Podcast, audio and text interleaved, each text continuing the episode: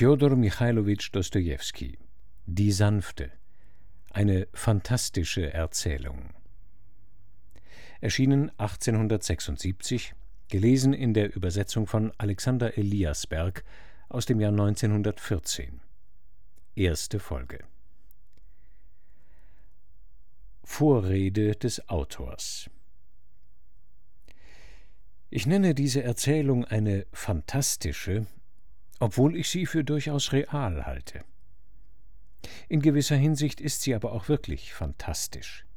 Das Fantastische liegt hier in der Form, über die ich mich verpflichtet sehe, einiges vorauszuschicken. Es ist nämlich weder eine Erzählung noch ein Bruchstück aus einem Tagebuch. Denken Sie sich einen Mann, der vor der Leiche seiner Frau steht, einer Selbstmörderin, die sich erst vor wenigen Stunden aus dem Fenster gestürzt hat. Er ist noch ganz bestürzt und hat noch nicht Zeit gehabt, seine Gedanken zu sammeln. Er geht in seinem Zimmer auf und ab und bemüht sich, das Geschehene zu fassen, seine Gedanken auf einen Punkt zu konzentrieren. Er gehört obendrein zu jenen Hypochondern, die mit sich selbst sprechen. So spricht er mit sich selbst, erzählt sich den Sachverhalt und sucht ihn sich zu klären.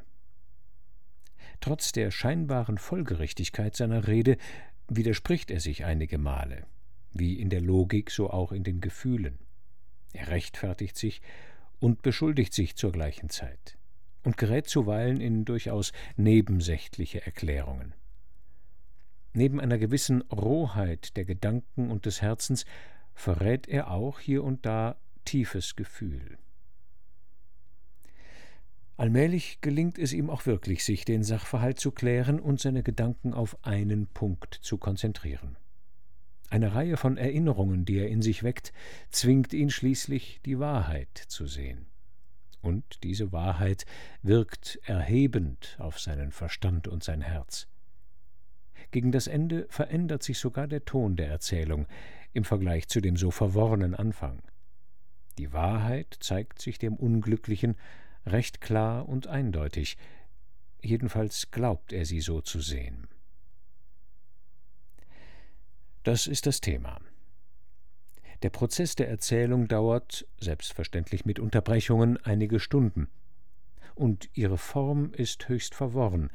Bald spricht er zu sich selbst, bald wendet er sich an einen unsichtbaren Zuhörer, gleichsam an seinen Richter. So spielt es sich auch immer in Wirklichkeit ab. Wenn ein Stenograph ihn belauscht und alle seine Worte rein mechanisch aufgezeichnet hätte, so wäre die Erzählung etwas unordentlicher und holpriger geworden, als sie bei mir ausgefallen ist. Ich glaube aber, dass die psychologische Entwicklung in der gleichen Folge vor sich gegangen wäre wie bei mir. Diese Fiktion eines Stenographen, der alles aufgezeichnet hat und dessen Aufzeichnungen ich überarbeitet habe, ist eben das, was ich an dieser Erzählung fantastisch nenne. Dieser Kunstgriff ist übrigens nicht neu.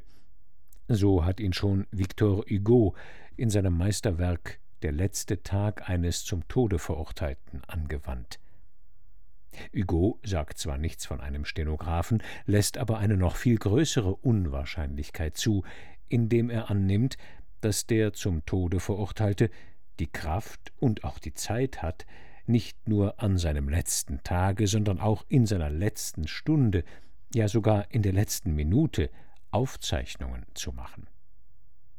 Hätte er aber auf diese fantastische Voraussetzung verzichtet, so wäre auch das ganze Werk, das realste und wahrste von allen seinen Werken, nie zustande gekommen. Erstes Kapitel Wer ich war und wer sie war.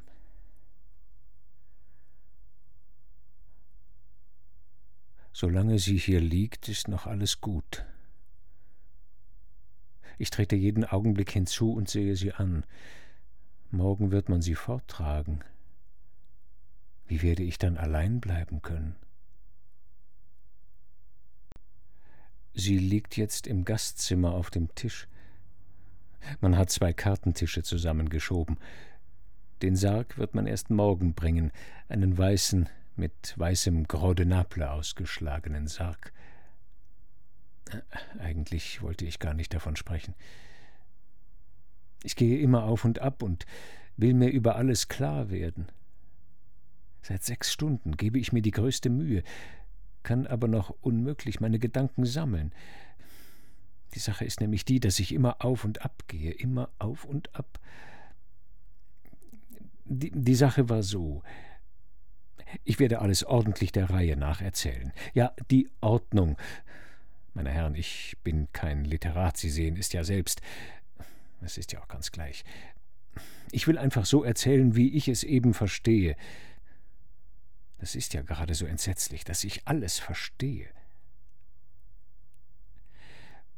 Das war, wenn Sie es durchaus genau wissen wollen, das heißt, wenn ich von Anfang an erzählen soll, es war nämlich so.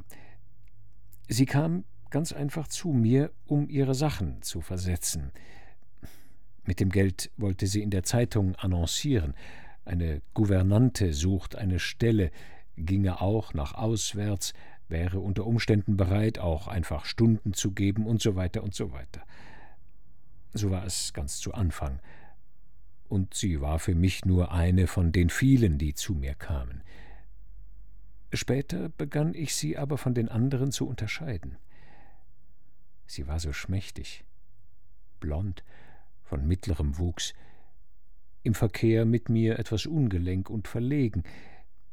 Ich glaube, dass sie zu jedem Fremden so gewesen ist.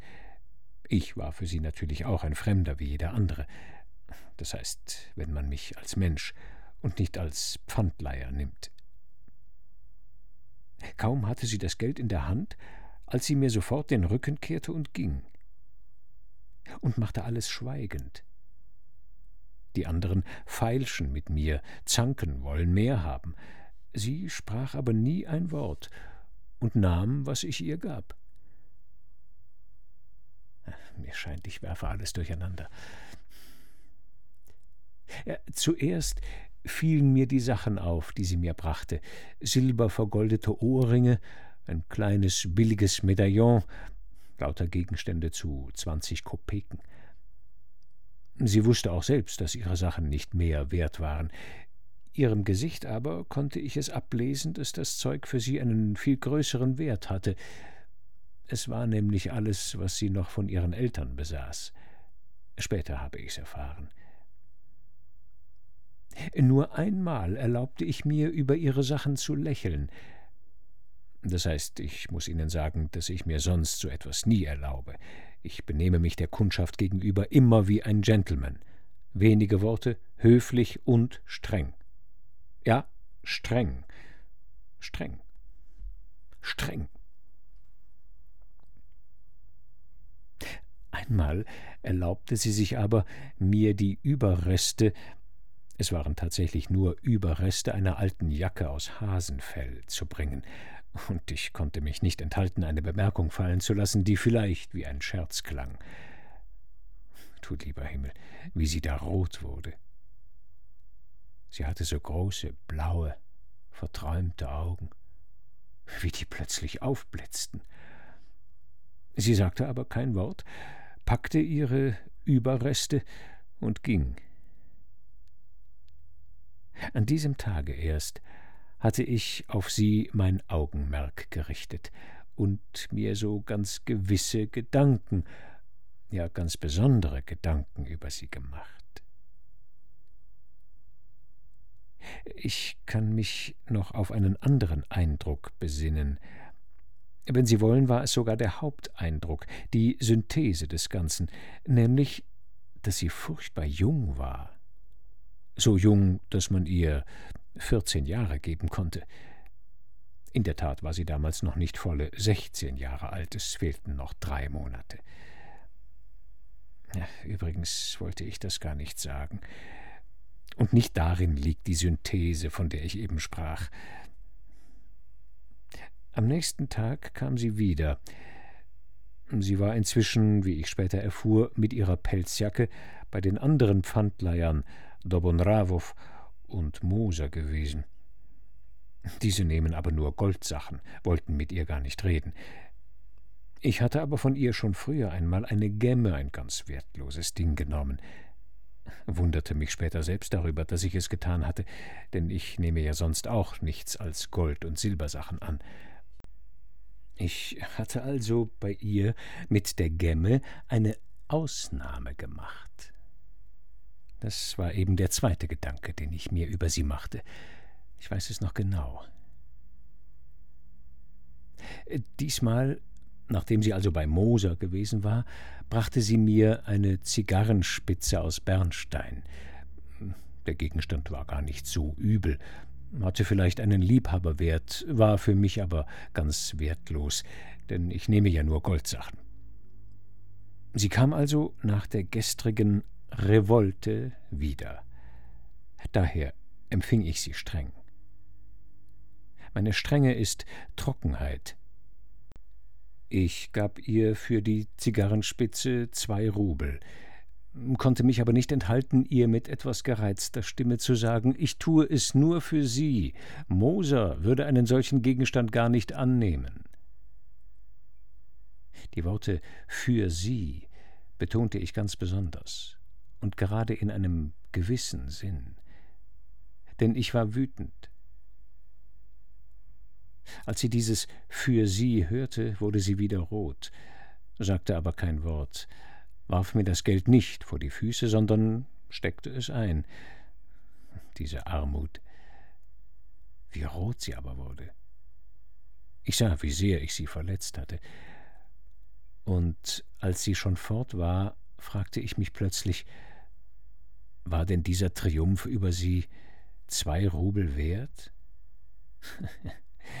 Ich kann mich noch gut erinnern, dass ich mir diese Frage sogar zweimal vorlegte, ob es sich lohnte, und ich entschied sie lachend im bejahenden Sinn. Denn das Ganze erschien mir gar zu amüsant. Es war aber kein schlechtes Gefühl, ich tat es mit Absicht, ja mit einer ganz bestimmten Absicht. Ich wollte sie prüfen, denn es waren mir plötzlich gewisse Gedanken in Bezug auf sie gekommen. Das war das dritte Mal, dass ich über sie in einem ganz bestimmten Sinne nachdachte.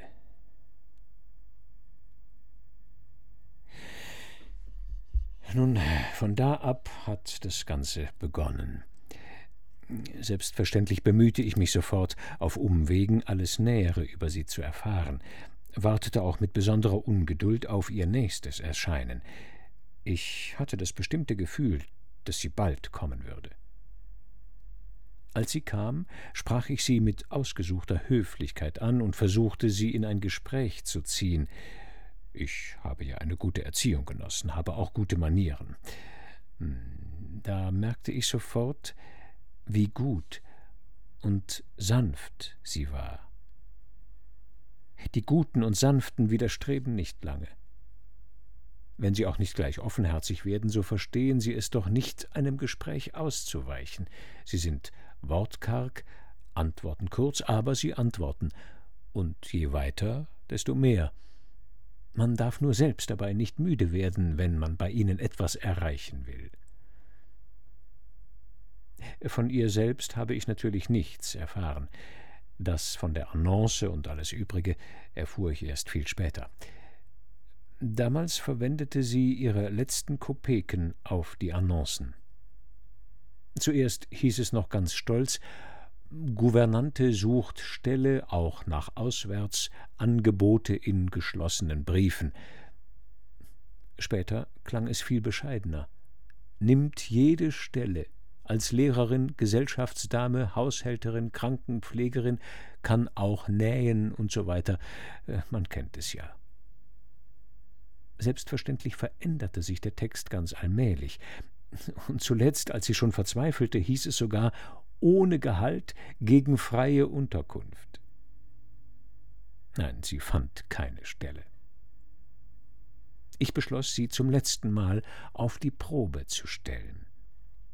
Ich nahm plötzlich die letzte Zeitung und zeigte ihr die folgende Annonce Junge Dame ohne Anhang, sucht Stelle zu kleinen Kindern, am liebsten bei einem Witwer in mittleren Jahren, kann auch in der Wirtschaft helfen. Da sehen Sie's. Die hat heute früh annonciert und findet bis heute Abend sicher eine Stelle. So muss man annoncieren. Sie wurde wieder rot. In ihren Augen blitzte es auf. Sie kehrte mir den Rücken und ging. Das gefiel mir sehr. Ich war übrigens schon damals meiner Sache sicher und fürchtete nichts mehr. Niemand anders würde ihr ihre Zigarrenspitzen abnehmen. Es war übrigens auch mit den Zigarrenspitzen schon zu Ende. Ich hatte mich nicht getäuscht. Am dritten Tage kam sie wieder, ganz bleich und aufgeregt. Ich merkte sofort, dass bei ihr zu Hause etwas vorgefallen war.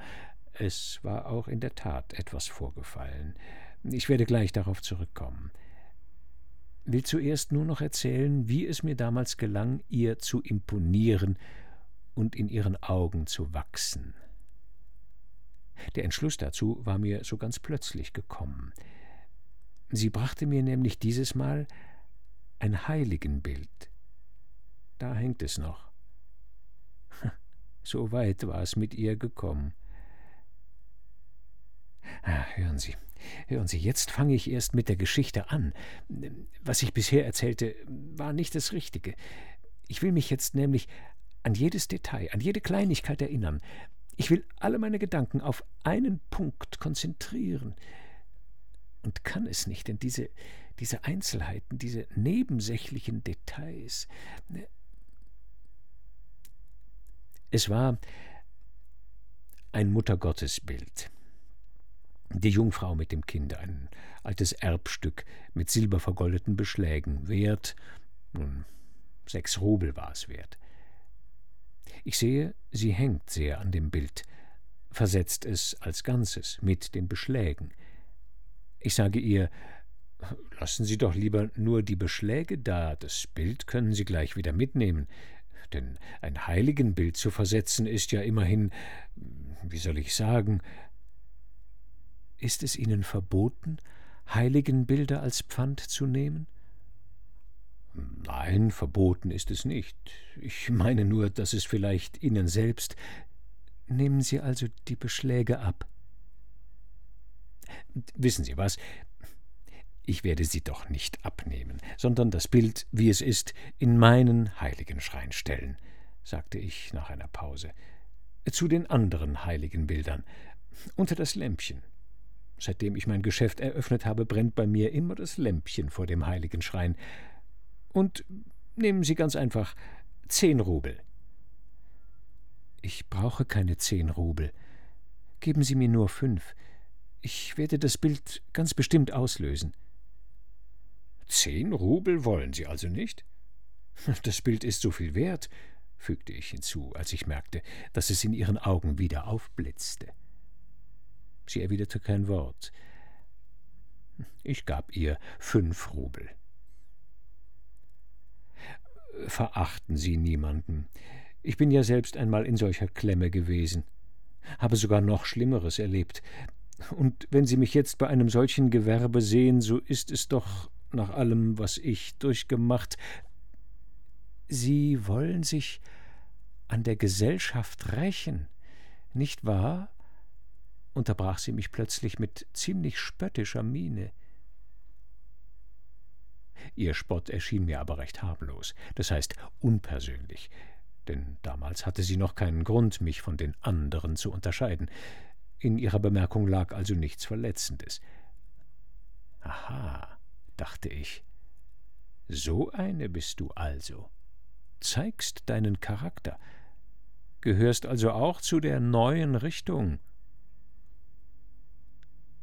Sehen Sie, sagte ich, halb scherzend und halb geheimnisvoll, ich bin ein Teil von jener Kraft, die stets das Böse will und stets das Gute schafft. Sie blickte schnell mit großer Neugierde, in der etwas Kindliches lag, zu mir auf. Äh, warten Sie, was ist das für ein Ausspruch? Woher haben Sie ihn? Kommt mir bekannt vor. Zerbrechen Sie sich nicht den Kopf. Mit diesen Worten stellt sich Mephistopheles dem Faust vor. Haben Sie den Faust gelesen? Äh, ja, ganz flüchtig. Ah, das heißt, Sie haben ihn gar nicht gelesen. Sie sollten ihn lesen. Ich sehe jetzt auf Ihren Lippen wieder so eine spöttische Falte. Halten Sie mich bitte nicht für so geschmacklos, dass ich vor Ihnen, um meine Rolle als Pfandleiher zu beschönigen, etwa als Mephistopheles auftreten will. Ein Pfandleiher bleibt immer Pfandleiher. Das wissen Sie ebenso gut wie ich. Sie kommen mir so sonderbar vor. Ich habe es durchaus nicht so gemeint. Sie wollte wohl sagen, ich hätte nicht gedacht, dass ich es mit einem so gebildeten Menschen zu tun habe. Sie sagte es aber nicht. Dafür wusste ich ganz bestimmt, dass sie es gedacht hatte. Meine Bemerkung hatte ihr offenbar gefallen. Sehen Sie, bemerkte ich, auf jedem Gebiete kann man Gutes tun. Ich spreche natürlich nicht von mir. Was mich betrifft, so tue ich überhaupt nur Böses. Allein Selbstverständlich kann man auf jedem Gebiete Gutes tun, sagte sie und streifte mich mit einem schnellen, durchdringenden Blick. Ja, auf jedem Gebiete, fügte sie plötzlich hinzu. Ach, wie erinnere ich mich noch an all diese Augenblicke. Ich möchte noch hinzufügen, wenn diese Jugend, diese liebe Jugend, etwas Kluges und Bedeutungsvolles sagen will, so kann man schon vorher in ihren Augen, die gar zu naiv und aufrichtig sind, lesen Siehst du, wie klug und wohl durchdacht ich jetzt spreche? Sie tut es nicht aus Eitelkeit wie unser einer. Man sieht es ja, dass sie alles, was sie sagt, selbst außerordentlich schätzt, daran glaubt und annimmt, dass wir es ebenso hoch schätzen wie sie. Ach, diese Aufrichtigkeit. Das ist es eben, was uns gefangen nimmt. An ihr war das ganz besonders schön. Ja, ich weiß es noch. Habe nichts vergessen. Als sie gegangen war, fasste ich meinen Entschluss ganz plötzlich. Am gleichen Tage zog ich noch die letzten Erkundigungen ein und erfuhr die nackte Wahrheit über ihre gegenwärtigen Verhältnisse. Das meiste von ihrer Vergangenheit wusste ich bereits durch Luceria, die damals in Stellung bei ihnen war und die ich vor einigen Tagen bestochen hatte. Diese nackte Wahrheit war so schrecklich, dass ich gar nicht begreifen kann, wie sie überhaupt noch lachen und sich für diese Worte des Mephistopheles interessieren konnte, wenn sie selbst in so schrecklichen Umständen lebte. Tja, diese Jugend. Gerade das dachte ich mir damals von ihr. Ich sagte es mir mit Freude und Stolz, denn ich sah darin auch eine seltene Großmut. Ich stehe zwar selbst am Rande des Abgrunds, doch die großen Worte Goethes strahlen ewig. Die Jugend ist immer großmütig, selbst da, wo es wenig am Platze ist. Das heißt, ich will ja jetzt gar nicht von der Jugend sprechen, ich meine ja nur sie allein. Die Hauptsache ist, dass ich sie schon damals als die meine betrachtete und an meiner Macht über sie nicht mehr zweifelte.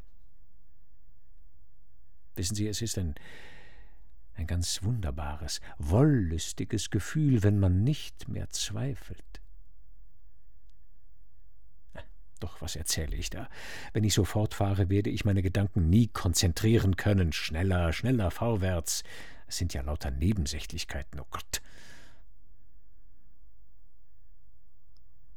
Zweites Kapitel Der Heiratsantrag Die nackte Wahrheit, die ich über sie erfuhr, will ich in wenigen Worten zusammenfassen. Ihre Eltern waren schon vor drei Jahren gestorben, und sie wohnte bei zwei Tanten, recht unordentlichen Frauenzimmern. Wenn ich unordentlich sage, ist es eigentlich viel zu mild. Die eine Tante war Witwe und hatte sechs kleine Kinder auf dem Halse, die andere war eine abscheuliche alte Jungfer. Abscheulich waren sie übrigens beide. Der Vater des Mädchens war Beamter gewesen, hatte aber als Schreiber angefangen und besaß daher nur persönlichen und keinen erblichen Adel. Mit einem Wort, die Verhältnisse waren mir günstig. Denn ich musste in dieser Gesellschaft als ein Wesen aus einer höheren Welt erscheinen, war ich doch einmal Hauptmann bei einem glänzenden Regiment gewesen, besaß den erblichen Adel, war unabhängig und so weiter. Was aber meine Leihkasse anbetrifft, so konnte sie den Tanten nur imponieren. Das Mädchen hatte bei den Tanten drei Jahre als Sklavin gelebt, aber trotzdem Zeit gefunden, irgendein Examen zu bestehen. Sie hatte es bestanden, trotz der unbarmherzigen täglichen Arbeit, zu der sie verdammt war. Dies zeugte aber unbedingt von einem Streben nach Höherem und Edlerem. Stellte ich denn noch andere Ansprüche an eine Frau, die ich heiraten sollte? Von mir will ich hier übrigens gar nicht sprechen. Ach, zum Teufel mit mir. Es handelt sich auch gar nicht um mich. Sie musste die Kinder der Tante unterrichten, nähen und nicht nur Wäsche waschen, sondern auch die Dielen scheuern, und das mit ihrer schwachen Brust. Die Tanten misshandelten sie sogar und warfen ihr jeden Bissen Brot vor. Zu guter Letzt wollten sie sie einfach verhandeln. Pfui, ich will hier die schmutzigsten Einzelheiten lieber übergehen. Später hat sie es mir selbst ausführlich erzählt. Das alles beobachtete ein ganzes Jahr lang ein dicker Krämer aus der Nachbarschaft. Er war kein gewöhnlicher Krämer, sondern einer mit zwei Kolonialwarengeschäften. Er hatte bereits zwei Frauen unter die Erde gebracht und suchte gerade die dritte. So hatte er sein Auge auf sie geworfen. Er sagte sich wohl, sie ist so still, in Armut aufgewachsen. Ich aber heirate nur wegen meiner mutterlosen Kinder. Er hatte auch wirklich Kinder. Nun, kurz und gut, er machte sich an die Tanten heran und freite um sie. Er war aber schon in den Fünfzigern. Selbstverständlich war sie entsetzt. Und eben um diese Zeit fing sie an, ihre Sachen bei mir zu versetzen, um mit dem Geld die Annoncen zu bezahlen. Schließlich bat sie die Tanten, ihr nur noch eine Spanne Zeit zum Nachdenken zu lassen, die Tanten gewährten ihr diese Spanne, eine zweite wollten sie ihr aber nicht gewähren. Sie setzten ihr sogar noch mehr als je zu. Wir haben selbst nichts zu beißen und sollen dich miternähren. Als ich an jenem Morgen meinen Entschluss fasste, war mir das alles schon bekannt. Am Abend des gleichen Tages war der Kaufmann zu ihr ins Haus gekommen und hatte ein Pfund Konfekt so eine Tüte für fünfzig Kopeken aus seinem Laden mitgebracht.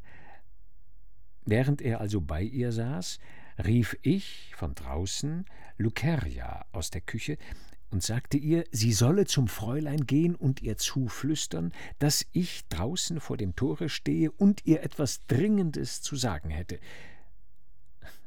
Ich war mit mir sehr zufrieden. Und überhaupt war ich an diesem Tage außerordentlich zufrieden. Sie kam vor das Tor und war ganz erstaunt, dass ich sie hatte rufen lassen. Ohne viele Umschweife erklärte ich ihr in Lucerias Gegenwart, dass ich es für ein Glück und für eine Ehre halten würde, und so weiter. Zweitens, sie möchte sich nicht darüber wundern, dass ich es so ganz unvermittelt und dazu noch vor dem Tor abmachen wolle. Ich sei eben ein gerader und offener Mensch und hätte die Verhältnisse genau studiert. Das von der Offenheit meines Charakters war nicht einmal gelogen. Äh, das ist aber nebensächlich. Ich sprach zu ihr nicht nur höchst anständig, wie es einem wohlerzogenen Menschen geziemt, sondern auch, was besonders wichtig war, recht originell. Ja, ist es denn Sünde, wenn ich es offen bekenne? Ich will mich selbst richten und tue es auch. Ich muss pro und contra reden und rede so. auch nachher, habe ich mich dessen oft mit gewisser Genugtuung erinnert, obwohl es eigentlich recht dumm ist. Ich erklärte ihr unumwunden, ohne jegliche Verwirrung, dass ich erstens nicht besonders begabt, nicht besonders klug, vielleicht auch nicht besonders gut, eigentlich ein recht billiger Egoist sei. Ich erinnere mich ganz genau an diesen Ausdruck, den ich mir auf dem Wege zu ihr zurechtgelegt hatte und der mir damals besonders gut gefiel, und dass ich vielleicht auch in manchen anderen Beziehungen wenig Angenehmes an mir hätte. Ich sagte das alles nicht ohne Stolz. Man weiß ja, wie man von solchen Dingen zu sprechen pflegt. Selbstverständlich hatte ich so viel Geschmack, dass ich nach der Aufzählung aller meiner Fehler nicht auch noch von meinen Vorzügen zu sprechen begann, etwa in der Form dafür habe ich die und die Vorzüge. Obwohl ich sah, dass es ihr noch recht bange zumute war, wollte ich doch nichts beschönigen, sogar im Gegenteil. Ich malte alles in besonders düsteren Farben aus. Ich sagte ihr geradeaus, dass sie bei mir zwar immer satt werden würde, aber an Toiletten, Theater und Bälle nicht einmal denken dürfe, höchstens später einmal, wenn ich mein Ziel erreicht hätte. Dieser strenge Ton riss mich förmlich hin. Ich fügte noch hinzu, ebenfalls so nebenbei, dass ich mich mit meinem Gewerbe, das heißt mit dem Pfandleihgeschäft, nur darum befasse, weil ich dabei ein bestimmtes Ziel verfolge und dass hier noch ein ganz besonderer Umstand mit im Spiele sei. Ich hatte ja ein Recht, so zu sprechen. Ich verfolgte ja damals wirklich so ein Ziel. Und es war ja auch wirklich so ein gewisser Umstand dabei, ich will es Ihnen offen sagen, meine Herren. Ich selbst habe ja meine Leihkasse am meisten gehasst. Wenn es auch lächerlich ist, in einem Gespräch mit sich selbst solche geheimnisvollen Phrasen zu gebrauchen, muss ich doch sagen, dass ich tatsächlich Rache an der Gesellschaft nahm. Das ist wahr, wirklich wahr. Sie hatte also Unrecht gehabt, als sie an jenem Morgen über diese meine Rache an der Gesellschaft ironisierte. Das heißt, sehen Sie, wenn ich es ihr mit diesen Worten gesagt hätte, ja, ich nehme Rache an der Gesellschaft, so hätte sie mir wieder ins Gesicht gelacht, wie sie am Morgen gelacht hatte. So wäre es wirklich lächerlich gewesen. Doch durch eine indirekte Anspielung durch die geheimnisvolle Phrase war es mir wirklich gelungen, ihrer Einbildung zu imponieren. Außerdem hatte ich damals nichts mehr zu befürchten, denn ich wusste ja, dass der dicke Krämer in jedem Fall abstoßender war als ich und dass ich, der ich sie vor dem Tor erwartete, ihr wie ein Befreier erscheinen musste. Ich war mir darüber ganz klar. Wenn der Mensch eine Gemeinheit tut, ist er sich darüber immer klar. War es aber auch wirklich eine Gemeinheit? Darf man einen Menschen für so etwas richten? Habe ich sie denn nicht schon damals geliebt? Warten Sie. Selbstverständlich ließ ich kein Wort darüber fallen, dass ich ihr mit meinem Antrag eine Wohltat erweise. Sogar im Gegenteil. Sie erweisen mir eine Wohltat, und ich nicht Ihnen. Ich sprach es sogar wörtlich so aus, was vielleicht etwas ungeschickt ausfiel, denn ich bemerkte eine flüchtige Falte auf ihrem Gesicht, doch im großen Ganzen hatte ich das Spiel gewonnen. Ja, warten Sie, wenn ich schon von diesem Schmutz sprechen soll, so will ich auch die letzte Schweinerei nicht verschweigen.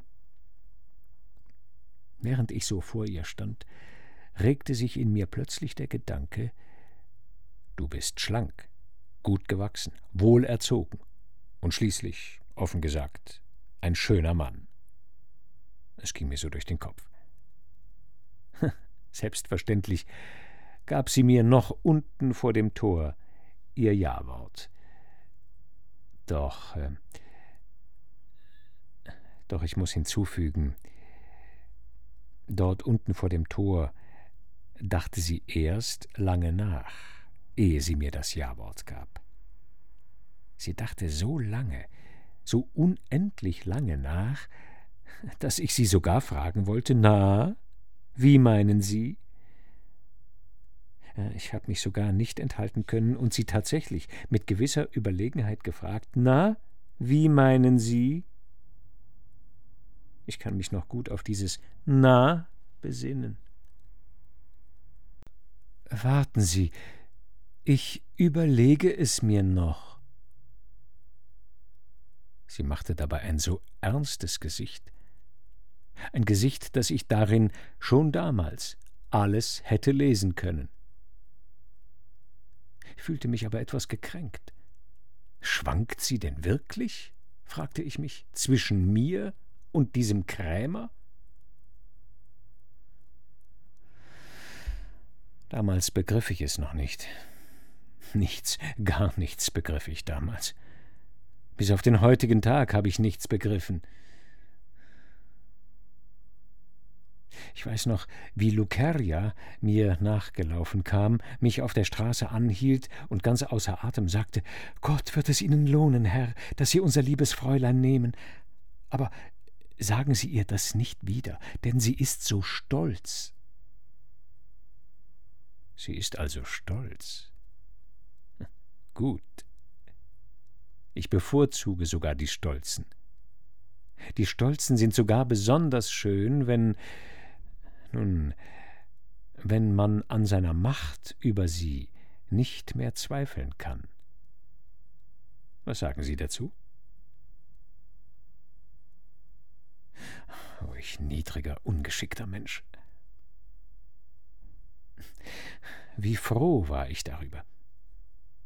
Wissen Sie, während sie vor dem Tor stand und sich überlegte, ob sie mir ihr Ja-Wort geben sollte, und ich mich darüber wunderte, dass sie so viel Zeit dazu brauchte, wissen Sie, da hätte ihr ja leicht der Gedanke kommen können, wenn ich schon einmal in dieser unglücklichen Lage bin, so wäre es vielleicht besser, von den beiden Übeln das Größere zu wählen, das heißt den dicken Krämer.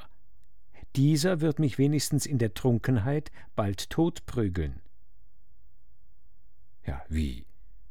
Glauben Sie nicht auch, dass ihr dieser Gedanke hätte kommen können? Ich verstehe aber auch jetzt nichts. Ganz und gar nichts. Ich habe erst eben gesagt, dass dieser Gedanke ihr hätte leicht kommen können. Soll ich nicht von den beiden Übeln das Größere wählen, das heißt den Krämer? Wer war aber das größere Übel? Ich oder der Krämer? Der Krämer oder der Pfandleier, welcher Goethe zitiert? Das ist ja noch eine Frage. Was für eine Frage. Auch das verstehst du nicht einmal. Die Antwort liegt vor dir auf dem Tisch Du aber sagst, es sei noch eine Frage. Ach, zum Teufel mit mir. Es handelt sich ja auch gar nicht um mich. Was geht es mich jetzt übrigens an, ob es sich um mich oder nicht um mich handelt? Das kann ich ja gar nicht entscheiden. Ach. Das Beste ist, ich, ich lege mich schlafen. Mein Kopf tut mir so weh.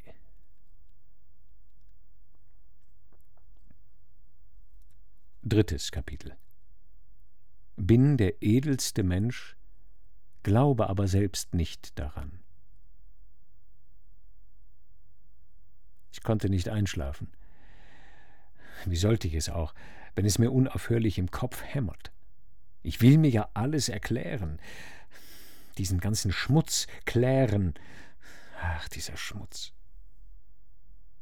Aus welchem Schmutz habe ich sie da herausziehen müssen.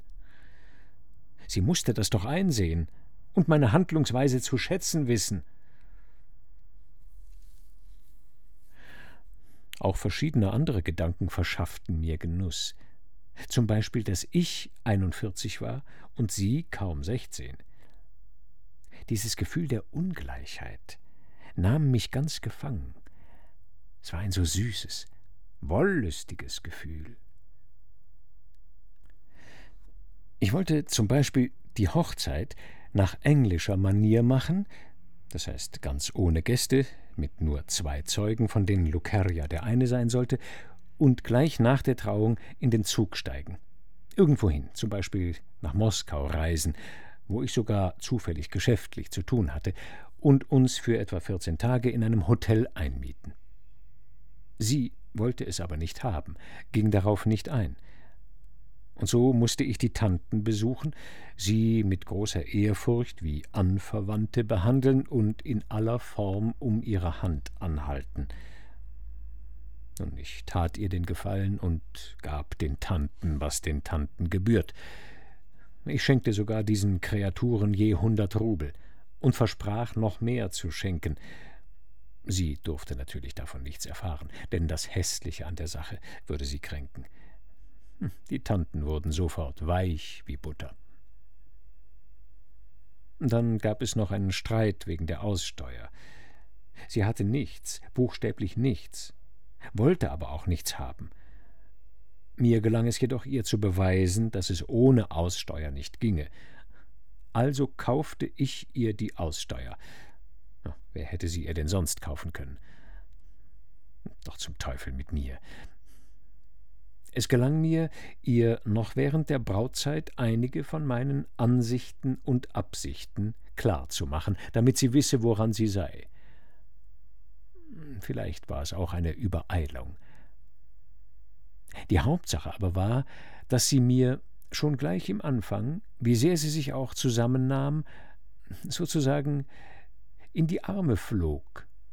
Ja, so oft ich abends ins Haus kam, empfing sie mich ganz begeistert erzählte mir mit ihrer kindlichen Stimme oh, dieses bezaubernde Lallen der Unschuld, von ihrer Kindheit und Jugend, von ihrem Elternhause, von Vater und Mutter. Ich dämpfte aber ihre Ekstase sofort mit einem kalten Wasserstrahl. Darin bestand eben mein ganzer Plan. Ihr Entzücken beantwortete ich mit Schweigen mit einem zwar wohlwollenden Schweigen, aus dem sie aber leicht hätte schließen können, dass ich ein ganz anderer Mensch als sie und eigentlich ein Rätsel sei. Auf das Letztere pochte ich ganz besonders. Vielleicht hatte ich den ganzen Brei nur darum eingebrockt, um als ein Rätsel erscheinen zu können. Die Hauptsache war Strenge Strenge war der erste Eindruck, den ich bei ihr erwecken wollte. Mit einem Wort, schon damals, als ich mit mir so sehr zufrieden war, hatte ich mir ein ganzes System aufgebaut. Dieses System entwickelte sich in meinem Geiste ganz von selbst, ohne die geringste Anstrengung meinerseits. Ich konnte auch gar nicht anders. Ich musste, schon aus einem gewissen, durchaus unabwendbaren Grund, dieses System haben. Warum soll ich mich denn verleumden? Das System war jedenfalls richtig. Nein, hören Sie nur, wenn Sie schon einmal einen Menschen richten, so müssen Sie doch die ganze Sachlage kennen. Hören Sie also weiter. Wie soll ich es nur sagen? Es war nämlich gar nicht so leicht. Wenn ich nur anfange, mich zu rechtfertigen, stoße ich gleich auf Schwierigkeiten. Sehen Sie, die Jugend verachtet zum Beispiel das Geld. Ich verlegte aber sofort das Schwergewicht auf das Geld. Ich machte es mit solchem Nachdruck, dass sie immer schweigsamer wurde. Sie sah mich groß an, hörte mir zu und verstummte. Sehen Sie, die Jugend ist großmütig. Ich meine die gute Jugend. Sie ist großmütig und zu schnellen Entschlüssen geneigt, dafür aber wenig tolerant. Alles, was ihr nicht passt, straft sie mit Verachtung.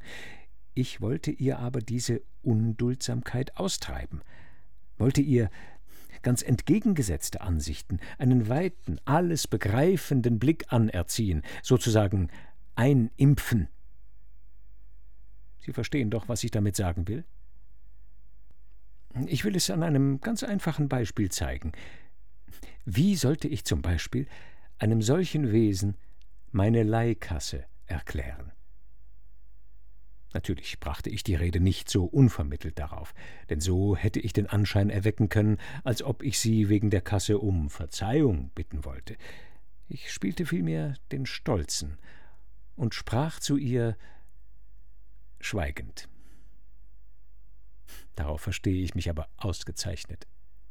Mein Leben lang habe ich immer schweigend gesprochen, habe auch innere Tragödien schweigend erlebt war ich ja doch auch einmal unglücklich gewesen. Alle hatten mich verstoßen, verworfen und vergessen, und kein Mensch wusste etwas davon. Dieser sechzehnjährige Fratz schnappte aber plötzlich von gemeinen Menschen gewisse Einzelheiten über mein Vorleben auf und glaubte alles zu wissen, während das Wichtigste in meiner Brust verborgen war.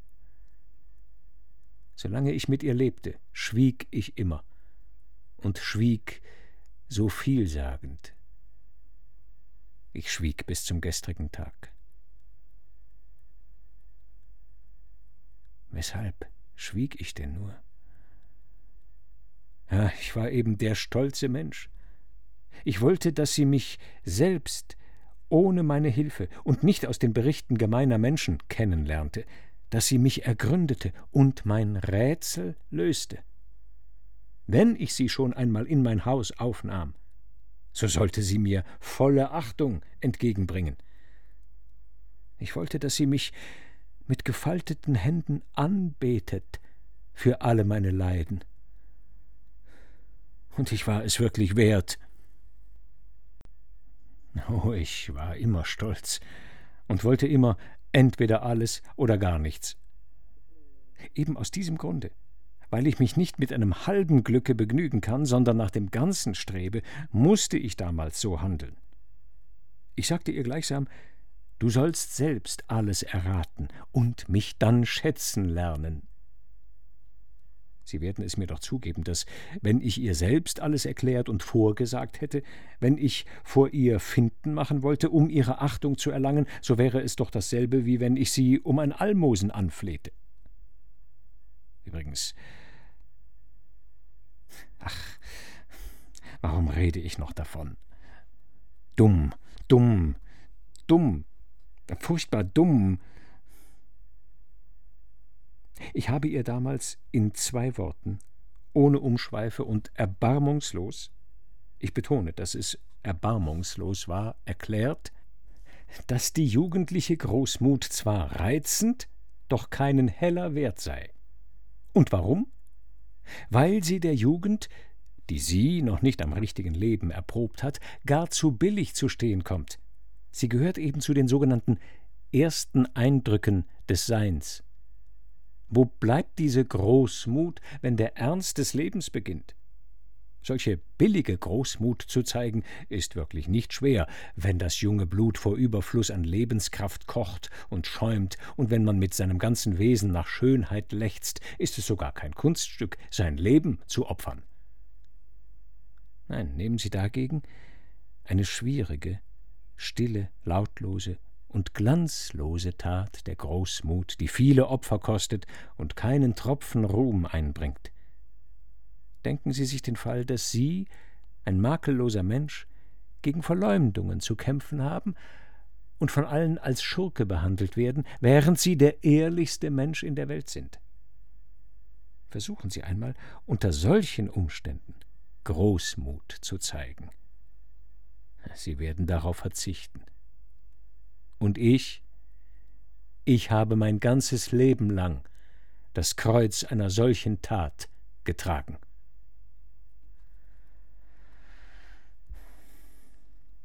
Anfangs widersprach sie mir, und noch wie.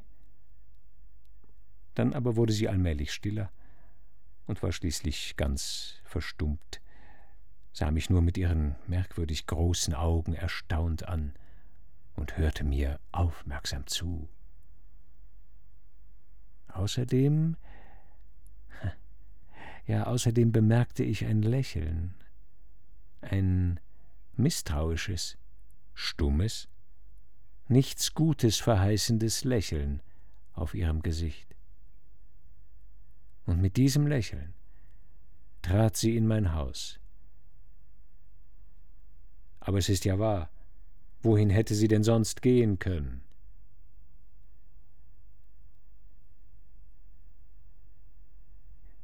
Viertes Kapitel Lauter Pläne und Pläne.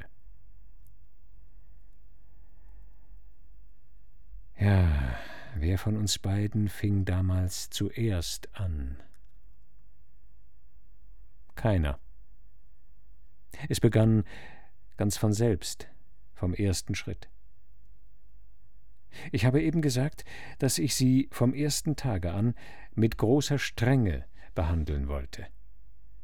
Ich milderte aber diese Strenge gleich am ersten Tag. Als sie noch Braut war, hatte ich ihr erklärt, dass sie in meinem Geschäft arbeiten, also Pfänder annehmen und Geld herausgeben würde, worauf sie mir damals nichts erwiderte. Wollen Sie sich bitte diesen Umstand genau merken? Und noch mehr als das. Sie machte sich an die Sache sogar mit großem Eifer. Meine Wohnung und Einrichtung blieben, versteht sich, unverändert. Die Wohnung bestand aus zwei Zimmern. Das eine war ein großer Saal, von dem ein Teil als Geschäftslokal abgeteilt war, und das andere diente uns als gemeinsames Wohn- und Schlafzimmer. Die Möbel waren recht ärmlich, selbst die Tanten besaßen eine schönere Einrichtung. Mein Heiligenschrein mit dem Lämpchen hängt im Saal hinter dem Verschlag, wo sich die Kasse befindet. In meinem Zimmer habe ich meinen Schrank, in dem ich auch einige Bücher verwahre, und meinen Koffer. Die Schlüssel trage ich immer bei mir. Dann gibt es noch ein Bett, einige Stühle, Tische und was man sonst noch hat. Als sie noch Braut war, hatte ich ihr erklärt, dass ich ihr für unsere Beköstigung, das heißt für mich, sie und Luceria, die ich mit übernommen hatte, täglich einen Rubel und keine Kopeke mehr geben würde. Ich muss in den nächsten drei Jahren, sagte ich ihr, dreißigtausend Rubel ersparen, und das ist nur bei der größten Einschränkung möglich. Sie widersprach nicht. Aber ich erhöhte aus eigenem Antrieb die Summe um dreißig Kopeken täglich. Ebenso war es mit dem Theater. Ich hatte ihr ja erklärt, dass sie auf alle Vergnügungen verzichten müsste, änderte aber diesen Beschluss dahin ab, dass ich versprach, mit ihr doch einmal im Monat ins Theater zu gehen und sogar standesgemäß im Parkett zu sitzen. Wir waren noch tatsächlich dreimal zusammen da. Wir sahen die Jagd nach dem Glück, Pericola und, wenn ich mich recht erinnere, zum Teufel, zum Teufel damit. Schweigend gingen wir hin und kehrten schweigend wieder heim. Warum? Ja, warum schwiegen wir so von Anfang an? In der ersten Zeit gab es ja gar keine Zwistigkeiten, nur Schweigen. Sie blickte mich oft so eigentümlich an. Als ich das bemerkte, schwieg ich noch hartnäckiger als je. Allerdings hatte ich dieses Schweigen eingeführt, nicht sie. Sie hatte sogar ein oder zweimal versucht, diesem Zustand ein Ende zu machen, indem sie mir leidenschaftlich um den Hals fiel. Da aber diese Ausbrüche von Leidenschaft krankhaft und hysterisch waren, ich aber nach einem dauerhaften und gesunden Glück strebte, so blieb ich in solchen Fällen kühl. Hatte auch recht. Nach solchen Szenen gab es immer am nächsten Tage Streit. Das heißt, Streit gab es eigentlich nicht. Es gab nur ein noch hartnäckigeres Schweigen und immer frechere Blicke ihrerseits. Aufruhr und Unabhängigkeit, das war ihr System. Doch sie machte es schlecht. Dieses sanfte Gesicht wurde von Tag zu Tag trotziger. Glauben Sie es mir, ich begann ihr Ekel einzuflößen. habe es genau studiert. Aber dass sie zuweilen außer sich geriet, das war außer jedem Zweifel. Wie konnte sie, die ich aus solchem Schmutz und solcher Armut herausgezogen, die noch vor kurzem Dielen gescheuert hatte, wie konnte sie zum Beispiel über unsere Armut die Nase rümpfen? Denn sehen Sie, es war keine Armut, es war nur Sparsamkeit. Dort, wo es am Platze war, wurde bei uns sogar ein gewisser Luxus getrieben. Zum Beispiel mit der Wäsche, mit der Reinlichkeit. Ich war auch früher stets der Ansicht, dass der Mann eine Frau am leichtesten fesselt, wenn er reinlich ist. Sie empörte sich übrigens weniger gegen die Armut als gegen meine Sparsamkeit, die sie für übertrieben hielt. Ja, er spricht immer von einem Ziel, das er verfolgt, zeigt einen festen Charakter. Auf das Theater verzichtete sie plötzlich ganz von selbst. Und immer öfter zeigte sich die spöttische Falte an ihrem Mund. Und ich schwieg, immer hartnäckiger und hartnäckiger. Ich werde mich doch nicht rechtfertigen wollen. Der wunde Punkt war eben die Leihkasse. Gestatten Sie nur. Ich wusste sehr gut, dass eine Frau, und dazu noch solch ein sechzehnjähriges Ding, gar nicht umhin kann, sich dem Manne völlig unterzuordnen. Denn die Frauen haben nichts Originelles an sich. Das ist ein Axiom. Ja, auch jetzt, auch jetzt noch, halte ich es für ein Axiom. Ist denn das, was dort auf dem Tische liegt, ein Gegenbeweis? Wahrheit bleibt immer wahr. Dagegen kann selbst Mill nichts machen. Und die liebende Frau, oh, die liebende Frau, die vergöttert sogar die Laster und die größten Schandtaten des geliebten Mannes. Er selbst kann seine Schandtaten nie so geschickt rechtfertigen, wie sie es für ihn tut. Das ist großmütig, doch nicht originell. Die Frauen gehen eben an dieser Unoriginalität zugrunde. Und was weisen Sie mir schon wieder auf den Tisch hin? Was soll das denn beweisen? Ist etwa das, was dort auf dem Tische liegt, originell? Ach Gott!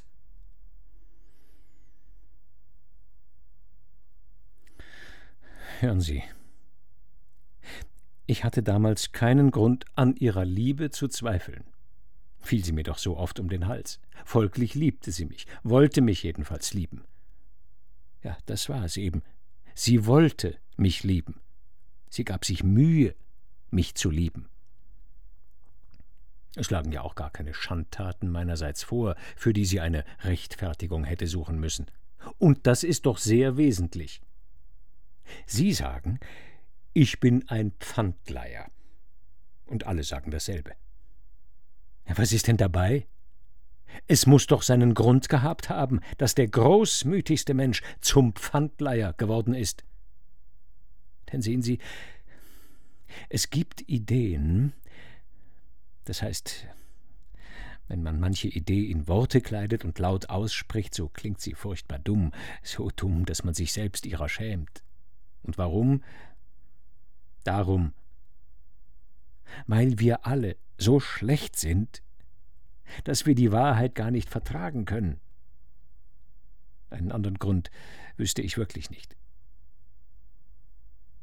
Ich sagte soeben, der großmütigste Mensch.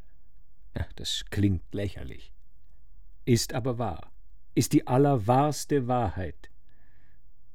Ja, ich hatte damals das Recht, mir meine Zukunft sichern zu wollen, folglich auch diese Leihkasse zu gründen. Sie, das heißt nicht Sie, sondern die Menschen, haben mich verstoßen, haben mich mit verächtlichem Schweigen aus ihrer Gemeinschaft gejagt. Meinen leidenschaftlichen Drang zu ihnen haben sie mit Beleidigungen für mein ganzes Leben beantwortet. Also habe ich das Recht, mich durch eine Mauer von ihnen abzusondern, mir diese 30.000 Rubel zu ersparen und mein Leben irgendwo in der Krim am Meeresstrand zwischen Bergen und Weingärten auf meinem eigenen Gut, das ich mir für die 30.000 Rubel kaufen will, zu beschließen. Vor allen Dingen aber, ferne von allen, doch ohne Hass gegen sie, mit meinem Ideal in der Brust, an der Seite einer geliebten Frau und von Kindern umgeben, wenn Gott uns solche schenken wolle, zu leben und dabei den notleidenden Bauern der Gegend nach Kräften behilflich zu sein. Ich darf es ja jetzt, wo ich zu mir spreche, laut sagen. Was hätte es aber Dümmeres geben können, als wenn ich es ihr damals so ausgemalt hätte. Und daher kam eben mein stolzes Schweigen. Daher lebten wir stumm nebeneinander. Was hätte sie auch davon verstehen können? Wie hätte sie mit ihren sechzehn Jahren im Lenze des Lebens meine Leiden und meine Rechtfertigungen begreifen können? Auf der einen Seite übertriebene Offenheit, völlige Unkenntnis des Lebens, billige, jugendliche Überzeugungen, die Kurzsichtigkeit einer schönen Seele, und auf der anderen Seite die Leihkasse. Und diese gab den Ausschlag. War ich denn übrigens ein Bösewicht? Hatte sie denn nicht gesehen, dass ich das Geschäft ehrlich führte und niemand übervorteilte? Wie schrecklich ist doch die Wahrheit auf Erden. Dieses reizende Wesen, diese sanfte, dieser Himmel voller Seligkeit, war mein Tyrann, der unerträgliche Marterer meiner Seele. Ich würde mich selbst verleumden, wenn ich das verschweigen wollte. Sie glauben vielleicht, dass ich Sie nicht geliebt habe? Wer darf da behaupten, dass ich Sie nicht liebte? Sehen Sie, es war eine Ironie, eine boshafte Ironie des Schicksals und der Natur. Wir sind alle verflucht. Das Leben aller Menschen ist ein Fluch, und mein Leben erst recht. Jetzt sehe ich ja vollkommen ein, dass ich irgendeinen Fehler gemacht habe. Irgendwie muss ich mich verrechnet haben. Mein Plan war ja so klar wie die Sonne.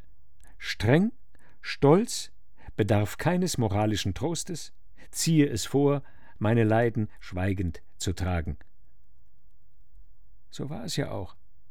Ich habe nicht gelogen, nein, wirklich nicht gelogen. Sie wird später selbst einmal begreifen, wie großmütig ich war und sich sagen, dass sie meine Großmut verkannt hatte. Und wenn ihr dies einmal zum Bewusstsein kommt, wird sie mich zehnfach schätzen, vor mir in den Staub sinken und mich mit gefalteten Händen anbeten. Das war eben mein Plan. Irgendetwas hat aber darin nicht gestimmt. Irgendetwas habe ich nicht zu tun verstanden. Doch genug, genug davon. Wen soll ich denn jetzt um Verzeihung bitten? Hin ist hin. Mensch, sei stolz und selbstbewusst. Nicht du bist daran schuld. Ich will die Wahrheit sagen. Ich fürchte mich nicht, der Wahrheit ins Gesicht zu sehen. Sie ist an allem schuld. Nur sie.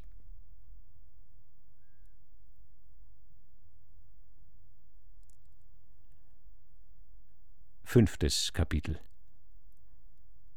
Die sanfte revoltiert.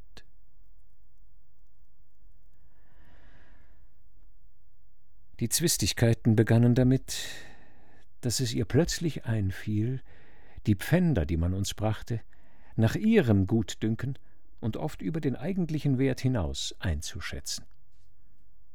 Ein oder zweimal ließ sie sich sogar herab, mit mir über dieses Thema zu streiten, ich ließ mich aber nicht umstimmen. Da musste mir der Teufel diese Hauptmannswitwe schicken. Die alte Hauptmannswitwe brachte ein Medaillon. ein Geschenk ihres verstorbenen Mannes. Selbstverständlich ein teures Andenken. Ich gab ihr darauf dreißig Rubel. Sie begann zu jammern und zu bitten, man möchte ihr den Gegenstand ja gut aufbewahren, sie wolle ihn unbedingt auslösen. Selbstverständlich versprach ich es ihr. Kurz und gut, nach fünf Tagen kam sie wieder und bat, man möchte ihr das Medaillon gegen ein Armband, das höchstens acht Rubel wert war, umtauschen. Selbstverständlich ging ich auf den Tausch nicht ein. Wahrscheinlich hatte die Alte schon damals etwas in den Augen meiner Frau gelesen, denn nach einigen Tagen kam sie wieder, ich war gerade nicht zu Hause, und meine Frau tauschte ihr das Medaillon um. Ich erfuhr davon noch am selben Tag und sprach mit ihr darüber. Sanft, aber fest und vernünftig. Sie saß auf dem Bett, blickte zu Boden und spielte mit der rechten Fußspitze auf dem Teppich. Es war ihre charakteristische Angewohnheit. Ein Lächeln, das nichts Gutes verhieß, spielte auf ihren Lippen. Da erklärte ich ihr, ohne meine Stimme zu erheben, dass es sich um mein Geld handle und dass ich das Recht hätte, das Leben mit meinen Augen zu betrachten und dass ich, als ich sie in mein Haus geführt, vor ihr nichts verheimlicht hätte. Plötzlich sprang sie am ganzen Körper zitternd auf und begann, was glauben Sie wohl, wie wahnsinnig mit den Füßen zu stampfen. Sie war in diesem Augenblick wie ein Tier. Es war ein Anfall von Raserei. Sie war wie ein rasendes Tier. Ich war starr vor Staunen. Einen solchen Auftritt hätte ich von ihr nie erwartet. Verlor aber nicht die Selbstbeherrschung, zuckte mit keiner Wimper und erklärte ihr, mit derselben ruhigen Stimme wie vorhin, dass ich sie der weiteren Mitarbeit an meinem Geschäfte enthebe Sie lachte mir laut ins Gesicht und verließ die Wohnung. Sie hatte aber gar kein Recht, die Wohnung zu verlassen. So war es noch während der Brautzeit zwischen uns abgemacht. Gegen Abend kehrte sie heim. Ich sagte kein Wort. Am nächsten Tage ging sie gleich am frühen Morgen weg, am übernächsten wieder. Ich schloss das Geschäft und begab mich zu den Tanten. Mit den Tanten hatte ich seit der Hochzeit nicht mehr verkehrt. Weder ließ ich sie über meine Schwelle noch gingen wir zu ihnen. Es stellte sich heraus, dass sie gar nicht bei ihnen gewesen war. Die Tanten hörten mir interessiert zu und lachten mich aus. Geschieht Ihnen recht. Auf solchen Hohn war ich aber gefasst und bei dieser Gelegenheit bestach ich die jüngere Tante, die Unverheiratete, mit fünfundzwanzig Rubeln und versprach ihr noch weitere fünfundsiebzig. Nach zwei Tagen kam sie zu mir und meldete, hier ist ein Offizier, der Leutnant Jefimowitsch, Ihr früherer Regimentskamerad im Spiele. Ich war sehr erstaunt.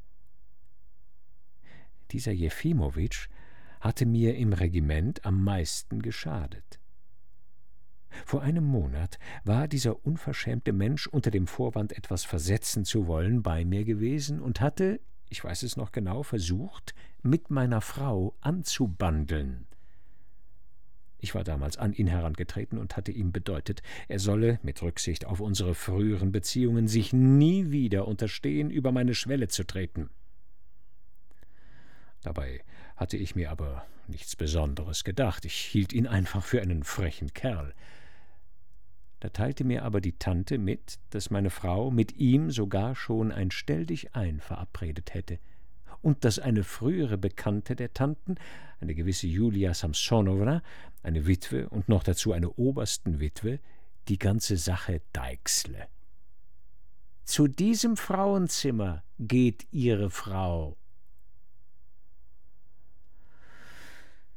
Nun, ich will das Bild abkürzen. Die Sache kostete mich im Ganzen etwa 300 Rubel. Dafür war ich aber nach zwei Tagen so weit, dass mir die Möglichkeit gegeben wurde, während des Stelldicheins meiner Frau mit Jefimowitsch im Nebenzimmer hinter einer angelehnten Tür zu stehen und das erste Zwiegespräch, das die beiden unter vier Augen hatten, zu belauschen. Am Abend vorher gab es noch zwischen uns eine kurze, für mich aber allzu bedeutsame Szene. Sie kam wieder gegen Abend heim, setzte sich auf das Bett, sah mich spöttisch an und begann wieder mit dem Füßchen auf dem Teppich zu spielen. Wie ich sie so ansah, kam es mir plötzlich zum Bewusstsein, dass sie in diesem letzten Monat, oder richtiger in den letzten vierzehn Tagen, nicht ihr gewöhnliches Wesen, nein, ein ganz fremdes, dem ihrigen entgegengesetztes Wesen gezeigt hatte. Sie war plötzlich ein ganz wildes, aggressives, ich will nicht sagen schamloses, jedenfalls aber zügelloses Geschöpf geworden, das sich nach Stürmen sehnte, sie sogar förmlich heraufbeschwor. Dabei war ihr aber ihre natürliche Sanftmut im Wege. Wenn solch ein sanftes Geschöpf zu revoltieren anfängt und sogar jedes Maß überschreitet, kann man ihm doch immer ansehen, dass es sich dabei selbst Gewalt antut und die ihm angeborene Keuschheit und Scham unmöglich ganz unterdrücken kann. Daher überschreiten solche Naturen so leicht alle Grenzen, dass man seinen Augen gar nicht traut. Dagegen wird sich eine von Natur aus verderbte Seele bei solchen Anlässen immer im Zaume zu halten wissen. Sie macht es hässlicher, doch mit erheucheltem Anstand und maßt sich an, ihnen damit überlegen zu sein. Ist es wahr, dass man sie aus dem Regiment fortgejagt hat, weil sie aus Feigheit einem Duell ausgewichen sind, fragte sie mich plötzlich mit blitzenden Augen. Ja, es ist wahr. Das Ehrengericht hatte mich aufgefordert, aus dem Regiment auszutreten, obwohl ich schon vorher um meinen Abschied eingekommen war. Man hat sie doch als Feigling fortgejagt? Ja, so hieß es im Urteilsspruch. Ich hatte aber das Duell nicht aus Feigheit ausgeschlagen, sondern weil ich mich dem tyrannischen Urteil nicht unterwerfen wollte. Ich sollte nämlich jemanden fordern, der mich gar nicht beleidigt hatte. Sie müssen wissen, dass die Auflehnung gegen solche Tyrannei und die Bereitschaft, alle Folgen dieser Auflehnung auf sich zu nehmen, einen viel größeren Mut bedeutete als jeder Zweikampf. Ich hatte mich eben nicht beherrschen können, und meine letzten Worte klangen wie der Versuch einer Rechtfertigung. Sie schien aber nur darauf gewartet zu haben, um über mich in meiner Erniedrigung lachen zu können. Ist es wahr, dass Sie sich dann drei Jahre lang wie ein Vagabund in den Straßen Petersburgs herumgetrieben haben, die Leute um zehn Kopeken angebettelt und sogar manchmal unter Billardtischen übernachtet haben? Ich will noch mehr sagen. Ich habe sogar oft im Nachtasyl am Heumarkt übernachtet. Ja, es ist wahr. Nachdem ich das Regiment verlassen hatte, habe ich viel Schmach erlebt und bin tief gesunken, doch nie moralisch gesunken, denn ich selbst hasste am meisten meine Handlungen. Es war bloß ein Nachlassen meines Willens und meines Verstandes, hervorgerufen durch meine verzweifelte Lage. Nun habe ich das alles hinter mir. Ja, jetzt sind Sie ja eine Persönlichkeit, ein Kapitalist. Das war offenbar eine Anspielung auf die Pfandkasse. Ich hatte aber meine Selbstbeherrschung wiedergewonnen. Ich sah, dass sie noch weitere, erniedrigende Erklärungen von mir erwartete, tat ihr aber nicht den Gefallen. Wie gerufen, klingelte in diesem Augenblick ein Kunde, und ich ging ins andere Zimmer. Später, nach einer Stunde, als sie schon zum Ausgehen angekleidet war, trat sie plötzlich vor mich hin und sagte Warum haben Sie mir aber vor der Hochzeit kein Wort davon gesagt? Ich gab ihr keine Antwort, und sie ging fort. Am nächsten Tag stand ich also in jenem Nebenzimmer hinter der Türe und hörte zu, wie sich mein Schicksal entschied. In der Tasche hatte ich meinen Revolver. Sie war etwas eleganter als gewöhnlich gekleidet und saß am Tisch, während Jefimowitsch sich anstrengte, im schönsten Lichte zu erscheinen. Und was glauben Sie? Es kam genau so zu meiner Ehre, sei es gesagt, es kam genau so, wie ich es unbewusst vorausgeahnt und vorausgesehen hatte. Ich weiß nicht, ob ich mich klar genug ausdrücke. Es kam so. Ich hörte eine geschlagene Stunde zu, und eine geschlagene Stunde währte der Zweikampf zwischen einer überaus edlen und erhabenen Frau und einem verdorbenen, stumpfen Kerl, einem Salonmenschen mit niedriger Gesinnung. Und woher, frage ich mich ganz bestürzt, woher hat nur dieses naive, sanfte, sonst so schweigsame Geschöpf alle diese Worte und Kenntnisse her? Selbst der geistreichste Lustspieldichter hätte diese Szene voller Hohn und heiliger Verachtung, die die Tugend für das Laster hat, nicht erfinden können. Wie viel Geistesblitze waren in allen ihren Worten und Bemerkungen, wie scharfsinnig waren ihre raschen Beantworten, wie wahr und gerecht alle ihre Urteile. Und zugleich diese mädchenhafte Naivität. Sie lachte ihm über seine Liebeserklärungen, Gesten und Anträge ins Gesicht. Er war offenbar mit der Absicht gekommen, die Sache gleich roh anzupacken, und hatte solchen Widerstand nicht erwartet. Nun stand er wie ein begossener Pudel da. Anfangs hätte ich ja glauben können, dass es ihrerseits nur Koketterie wäre. Die Koketterie eines verderbten, aber geistreichen Geschöpfes, das auf diese Weise begehrlicher erscheinen will, aber nein. Die Wahrheit erstrahlte klar wie die Sonne, und alle Zweifel mussten weichen. Nur aus Hass gegen mich, in den sie sich selbst hineingeredet hatte, hatte sie sich in ihrer Unerfahrenheit zu diesem Stelldichein bewegen lassen. Als sie aber vor der Tatsache stand, gingen ihr plötzlich die Augen auf. Sie hatte in ihrer Herzensunruhe nach einer Möglichkeit gesucht, mich irgendwie um jeden Preis zu beleidigen, und doch schreckte sie im entscheidenden Augenblick vor dem Schmutz zurück. Wie hätte auch dieser Jefimowitsch oder irgendjemand seinesgleichen sie, die sündenlose und reine, die ihr Ideal im Herzen hatte, verführen können? Im Gegenteil, er rief bei ihr nur Gelächter hervor. Die ganze Wahrhaftigkeit ihres Wesens kam zum Durchbruch, und ihr Widerwille äußerte sich in Sarkasmus.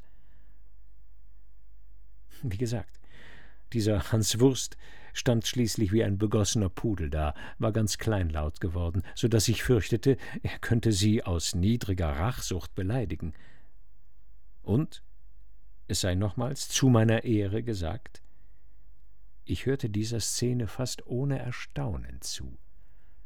Ja, ich hatte gleichsam etwas mir Wohlbekanntes wiedergefunden, war nur deswegen hingegangen, um es wiederzufinden. Als ich hinging, glaubte ich im Grunde an keine der Beschuldigungen, obgleich ich mir auch den Revolver eingesteckt hatte. Das ist die ganze Wahrheit. Hätte ich von ihr überhaupt etwas anderes erwarten können? Hätte ich sie sonst geliebt, geschätzt, geheiratet? Oh ja, ich sah, wie sehr sie mich hasste, sah aber auch zugleich, wie unverdorben sie war. Ich machte der Szene plötzlich ein Ende, indem ich die Tür öffnete. Jefimowitsch sprang auf. Ich nahm sie bei der Hand und forderte sie auf, mit mir zu gehen. Jefimowitsch fand seine Fassung bald wieder und lachte laut auf. Oh, gegen die geheiligten Rechte des Gatten kann ich nichts machen. Führen Sie sie nur fort. Und wissen Sie, rief er mir nach, obwohl sich ein anständiger Mensch mit ihnen nicht schlagen kann, stehe ich doch aus Achtung für die Dame zu ihrer Verfügung, wenn Sie es nur riskieren. Sie hören, sagte ich ihr, sie einen Augenblick auf der Schwelle zurückhaltend.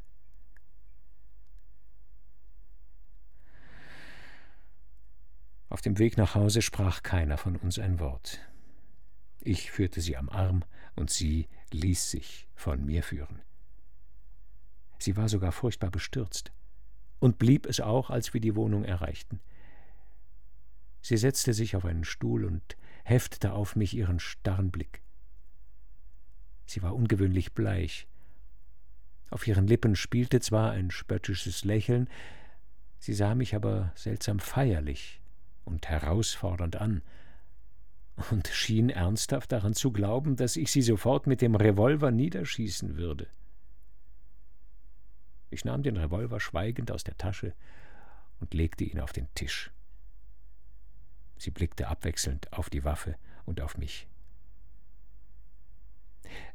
Beachten Sie bitte folgenden Umstand. Dieser Revolver war ihr schon bekannt. Ich hatte ihn mir noch bei der Eröffnung meiner Leihkasse angeschafft, und er war immer geladen. Als ich das Geschäft gründete, beschloss ich mir, weder große Hunde noch einen starken Diener, wie ihn zum Beispiel Moser hat, zu halten, denn bei mir öffnet die Köchin die Türe. Ein Leihkassenbesitzer darf aber doch nicht ganz auf Selbstschutz verzichten. Daher hatte ich den geladenen Revolver. Sie aber zeigte schon gleich im Anfang Interesse für den Revolver. Ich musste ihr das System und die Handhabung erklären. Ich überredete sie sogar einmal, mit dieser Waffe nach einem Ziel zu schießen. Ich bitte Sie, dies alles zu beachten. Ohne ihren verstörten Blicken weitere Beachtung zu schenken, legte ich mich halb angekleidet ins Bett. Ich fühlte mich sehr matt. Auch war es schon elf Uhr geworden. Sie blieb noch etwa eine Stunde regungslos auf ihrem Stuhl sitzen. Dann löschte sie das Licht aus und legte sich, gleichfalls angekleidet, auf den Divan, der an der Wand stand. Das war das erste Mal, dass sie sich nicht zu mir ins Bett legte. Wollen Sie sich bitte auch diesen Umstand merken. Sechstes Kapitel Eine schreckliche Erinnerung Nun diese schreckliche Erinnerung.